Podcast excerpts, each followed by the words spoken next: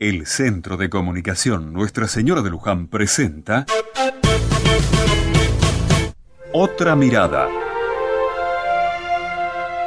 ¿Te diste cuenta cuánto han cambiado los modos de conectarnos y comunicarnos en estos últimos años?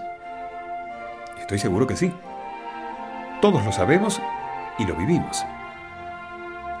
Es impresionante ver en el tren a tanta gente con celulares hablando o escuchando música y cuando pasas por frente a un bar, a chicos estudiando con sus computadoras portátiles, o cuando en el noticiero ves que están pasando imágenes de lo que ocurre en otro país, en ese mismo momento, o que una familia esté hablando y viéndose por medio de una computadora con otro miembro que está a miles de kilómetros de distancia.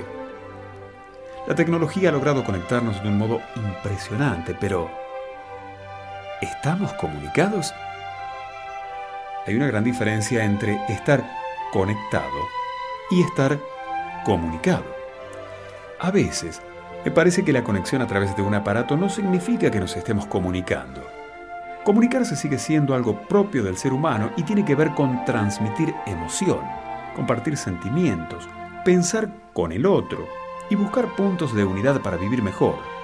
Comunicarse tiene que ver directamente con la unidad de la gente.